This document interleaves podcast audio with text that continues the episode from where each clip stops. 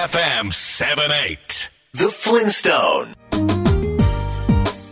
地球と遊び地球に学ぶザ・フリントストーンこの番組は自然や環境をテーマに毎週スペシャルなゲストをお迎えしてお届けしています。帯渚です。今週も Google Meet を使ってテレワークで収録しています。さてあさって8日は満月。そしてその満月が地球の影に隠れる皆既月食が起こります。今回は時間帯や月の位置が高いなど好条件が揃っているので見やすいそうですよ。夕方6時過ぎに始まって夜10時過ぎまで食の最大である7時59分頃を挟んでおよそ85分間皆既月食が続くとのこと。さらに今回月食中に月が天王星を隠す天王星食も同時に起こるそうでこれは非常に珍しい現象だそうです。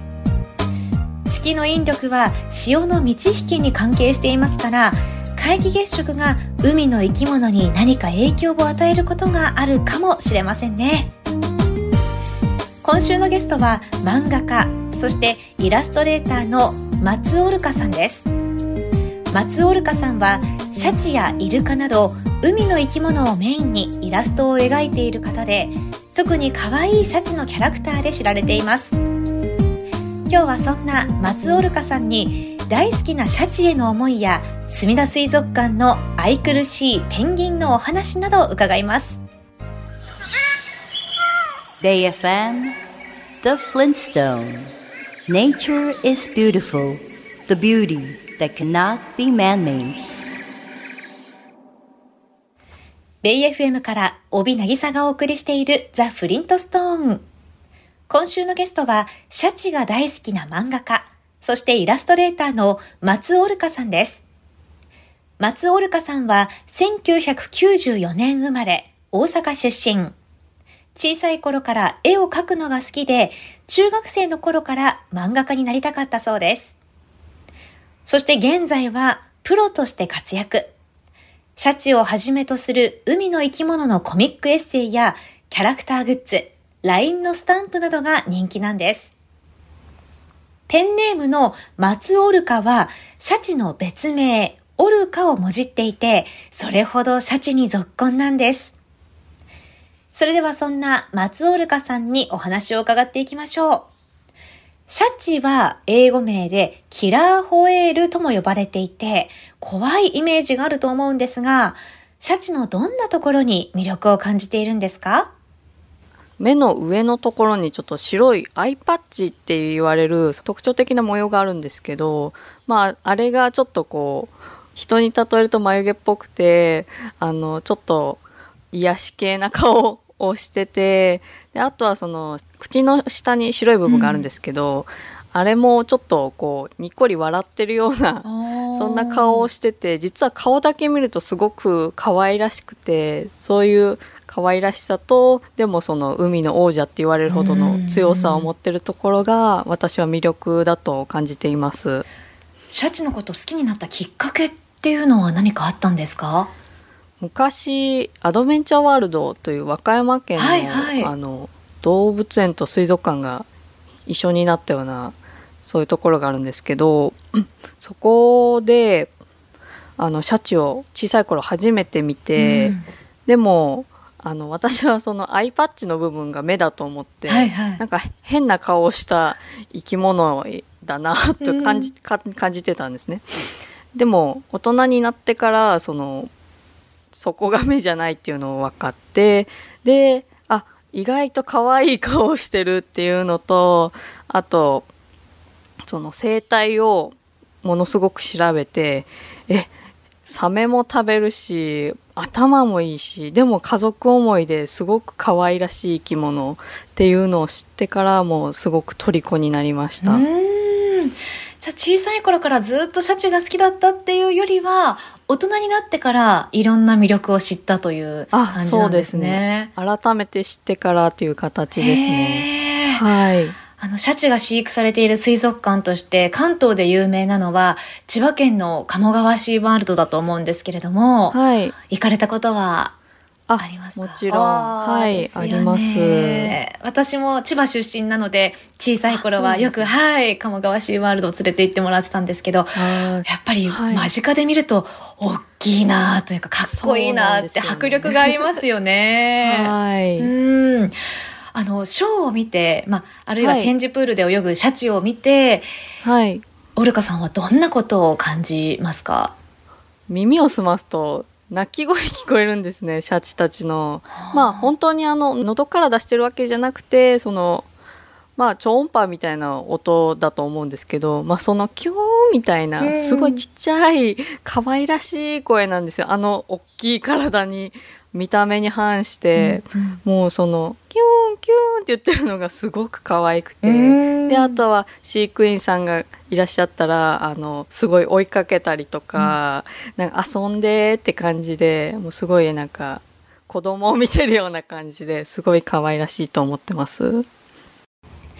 松オルカさんはシャチの本を出すにあたって鴨川シーワールドのシャチトレーナー小松かなえさんに自分が調べたシャチの生態が間違っていないかなど、確認の意味も込めて取材されたそうです。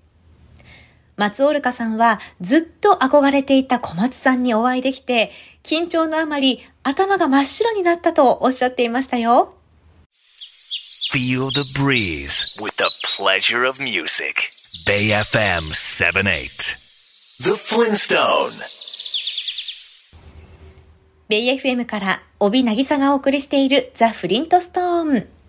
今週は漫画家、そしてイラストレーターの松オルカさんに大好きなシャチのお話を伺っています。顔はとても可愛いのに、海の王者とも言われているということで、シャチの可愛さと強さに魅了されたわけなんですね。さて、海の王者とも言われるシャチ、別名オルカは、体の大きさはオスの平均で6メートルから7メートルくらい。メスで5メートルから6メートルほど。体重はオスで4トンから6トンくらいだそうです。数は多くはありませんが、世界中の海に生息するシャチは、地域によって食べるものや習性は少しずつ異なっていて、クジラやアザラシなどを好む肉食派もいれば、主に鮭などの魚を好む魚食派もいるようです。また、同じ海域にいる定住型、世界の海をめぐる海遊型、そして沖合にいる沖合型の3つのタイプに分かれるとのこと。そんなシャチは年長のメスを中心とした数頭から数十頭の群れで暮らしていて、高い知能と社会性があるとされています。また、エコーロケーションという方法でコミュニケーションをとり、仲間と一緒に巧みに狩りを行うこともあるそうです。まだまだ知られていないシャチの生態があると思うんですが、松オルカさん、オスとメスがたくさん集まって婚活するって本当ですか？あ、らしいですね。あの、まあ、絶対そうとは言い切れないとは思うんですけど、まあおそらく100頭ぐらいすごい集まって、まあいっぱいいる中でパートナーを探してるんじゃないかとは言われてますね。はい。婚活パーティーみたいですね。あそうちょうどもう本当なんか時代で言うとそんな感じなんだなっていう。はい。何かアピールとかお互いにし合うんですか？あ、えっ、ー、とシャチって目が横についてるので、うん、そのあの真正面からお見合いお見合いっていうか、まあ、婚活をされるのではなくてその横並びに並んでこうお互い見えるようにするそうです。へえ面白いですね。はい。あの松オルカさんが描かれてるシャチって本当にとっても可愛くって愛嬌があると思うんですけれども、はい、ありがとうございます。やっぱり生態を知って自分なりにデフォルメして描かれてるんですか？あそうですね、うん、一応その背びれの形がオスメスで違うんですね、うん、あとはお腹の模様が違うっていうのがあるんですけど、はい、まあそのめちゃくちゃあの沿って書いてるわけではないんですけど一応そのまあオスだったらメオスメスだったらメスみたいなちゃんとこう好きな人が見てもあこの人間違ってるってならないように気をつけてはいます。具体的にどう違うんですか？オスメス。あえっ、ー、とオスはすごいあの背びれがめちゃくちゃこう垂直というかまっすぐ伸びてて、その2メーターぐらいまでなるそうなんですけど、対してメスはイルカみたいなそのくるっと曲がった鎌型って言われてるんですけど、うん、まあああいう形でになってますね。お腹も違うんですか？やっぱ哺乳類なのであ。のメスには尾びれ側に実はおっぱいがあるんですけど、そこがこうちょっとちょんちょんってまあよく見たらなんですけども実はあるっていうのを一応気をつけて書いてますね。他に何か心がけてることとかってありますか？そうですね。やっぱちょっとまあ絵を描くのでやっぱこれはちょっともうちょっとなんやろ色を変えた方がいいかなとかなんか艶とか気にして描いてますね。艶はい、なるほど。シャチって艶やかですもんね、はい、そうですよね。ツルツルしてるのでなんかこうやっぱりあの犬とか猫とかモフモフした感じではなくてこうツルツルしたように見えるようにはい。Catch your emotion on Bay FM 78 The Flintstone ベイ FM から帯渚がお送りしているザ・フリントストーン今週はシャチが大好きな漫画家、そしてイラストレーターの松尾るかさんにお話を伺っています。目が横にあるので、横並びになって婚活するってシャチ面白いですね。松尾るかさん、野生のシャチに会いに行ったことはありますか？以前、実はその北海道のラウスで、はい、あの、野生のシャチ見ることができて、えー。でどうしてもちょっと行ってみたいなと思って そうしたらあの家族がちょうど「あ行ってみたい」って言ってくれて、で4人で見に行こうって言って。私北海道初めてだったので、はい、ものすごく遠く感じて関西から行ったんですけど、うんうん、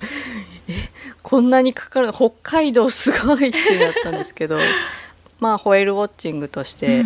船が出てるんですけど、まあ、午前中と午後の便でこう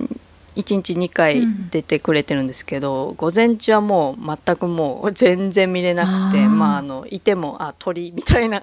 海鳥がちょこちょこいるぐらいでもうものすごくがっかりしてたんですけど確率が40%でで一緒に乗ってらっしゃったその他のお客さんのおじさんが、うん、僕3年通ってるんだけど見えないんだよねとか言ってて。わあ私も見えんかったどうしようってすごいなんかもう期待半分ちょっとこう絶望が半分って感じだったんですけど午後の便ですごい探してくれて遠くの方に「シャチおったぞ!」って言われてすごい遠くにこうオスの背びれが見えて「えー、見れた!」って思ったらまあやっぱその見つけてくれたんですごい船は寄せてくれて 結構な群れが海の中に見えて、で息継ぎをするためにシャチって水面に上がってくるんですけど、その時にもお顔がもうバッチリ見えて、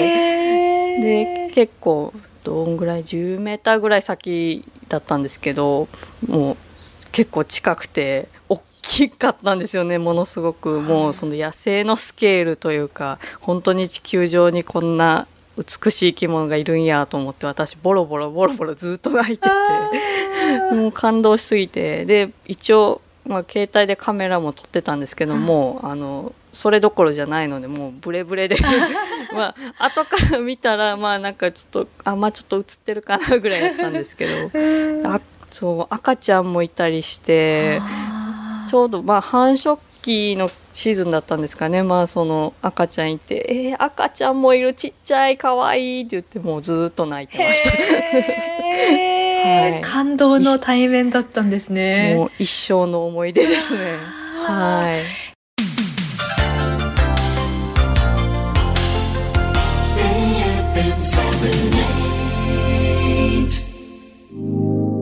FM BayFM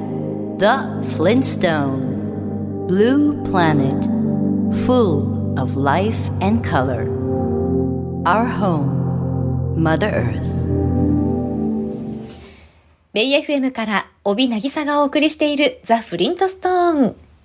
今週のゲストは、シャチをはじめとする海の生き物のイラストで人気の漫画家、そしてイラストレーターの松オルカさんです。先頃、下町ペンギン物語という本を出されました。はい。この本には東京スカイツリータウン内にある今年10周年の墨田水族館に飼育されているペンギンたちの日常や生態がとっても面白く描かれていますよね。ありがとうございます。はい。私も読ませていただいたんですけど、あの、カラーでイラストもすごく可愛いですし、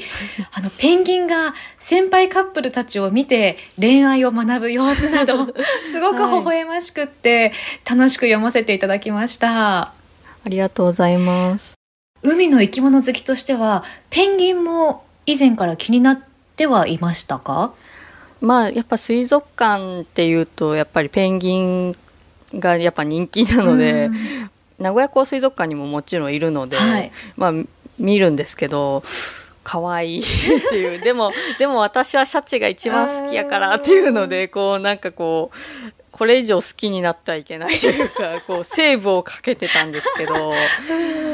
でもお仕事を通してもうこういうことをしてるんですよとかこういう生態なんですよとかもやっぱり密接に絡んでいったので、うん、もうどうしても抗いきれずに あペンギンかわいいって言っちゃいました。墨田水族館には何種類ぐらいのペンギンがいるんですか？墨田水族館には、えっとまあ、今回のそのマゼランペンギンのみですね。えー、一応私が聞いた時は49話とは お伺いしてたんですけど。なんかすごくペンギンたちの名前も可愛いですよね。可愛いですよね。特に気になったペンギンっていましたか？あお気に入りというか、はい、まあ推しなんですけど、はい、あのワッショイっていう子が ちょっとけなげで可愛らしいなと思ってます。けなげというのは具体的に言うとどんなところが？あ、はい、今その紬っていう女の子に、こう片思いをしているオスの子なんですけど、ワッショイは。で紬ちゃんはちょっと若くて、うん、その恋っていうのをあんまり分かってなくて。うんうんでもその子に対してちょっとずつアピールをしているところが ちょっとガツガツというか惹かれないようにちょっとちょっとずつ距離を詰めようっていう感じがすごい可愛らしくてちょっと頑張れって勝手に思ってます。飼育員の方々にお話を聞いて一番びっくりしたペンギンの行動ってありますか、はい、ペンギンって大体その一生に1話というか、うん、まあそのパートナーは大体決まってるんですよね。うん、まあ他のペンギンを調べる上で私はそういうの知ってたんですけどあの今回まあお話伺ってでなんか「修羅場がありました 」って言って「え？っ?」て言ってその略奪愛というか、浮気をしたりとか、そうあの他の彼氏を取ったりとかをするので、えー、えそんなことがあるのと思って。意外とこうなんでしょうもう情熱的に生きてるんだなっていうのを、えー、はい知ってびっくりしました。松オルカさんは墨田水族館の取材で特別にバックヤードに入れてもらってペンギンの赤ちゃんとご対面。その愛くるしさにも魅了されたそうですよ Catch your emotion on Bay FM 78. The Flintstone. ベイ FM から帯渚がお送りしているザ・フリントストーン。今週は漫画家、そしてイラストレーターの松オルカさんにお話を伺っています。ペンギンの世界でも恋愛がいろいろあるんですね。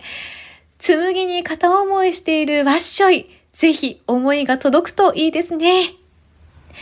松オルカさんは今後も海の生き物を描いていかれると思いますが、やはり一番題材にするのはシャチなんでしょうね。そうですね、もうちょっとやっぱりシャチなんですけど、なんかやっぱこう、まあシャチのその怖いとかあんまり知られてないんですねやっぱりでそういうイメージをちょっと払拭したいも可愛くてこうなんか家族愛があって、すごいあの可愛らしい生き物なんだよっていうのをちょっとアピールしたいなと考えてます。家族愛があるんですか？あ、うん、そうなんです。家族でやっぱ、まあ、子育てするんですけど、うん、まあ、おばあちゃんが一番リーダーででまあその娘であったりとかそういう孫とかそういうのでグループを形成してるんですけどあの例えばまあお母さんがちょっとあちょっとご飯を食べたいってなったらおばあちゃんがその子守を代わったりとかっていうすごい賢くてなんか本当に人間と同じような感じでちょっと里帰り出産じゃないですけどそんな感じでそれで順番にその子供をみんなで育てるっていう習性があって、そう家族愛が強いすごい可愛らしい生き物です。海の生き物たちの一番の魅力ってどんなところだと思いますか？まあ、海って中身を見ないとわからないというか、うん、パッと見で見ても全然海って生き物がいる感じがわからないんですけどもうひとたびその中に入ったらもういろんな生き物がもうあの命を営んでるというかちっちゃいプランクトンからもう大きいそれこそクジラとかまであらゆる命がそこにいるんだなっていうのをすごい感じます。では最後にもし海の生き物になれたとしたら何になりたいですか？そして何をしたいですか？そうですねまあ、シャチになって、あのダイナミックにジャンプをしてみたいなって思いますね。いいですね。あとは仲間とキューンって言ってこう、うん、お話をしたりとかしてみたいですね。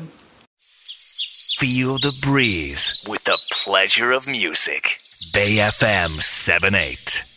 The Flintstone.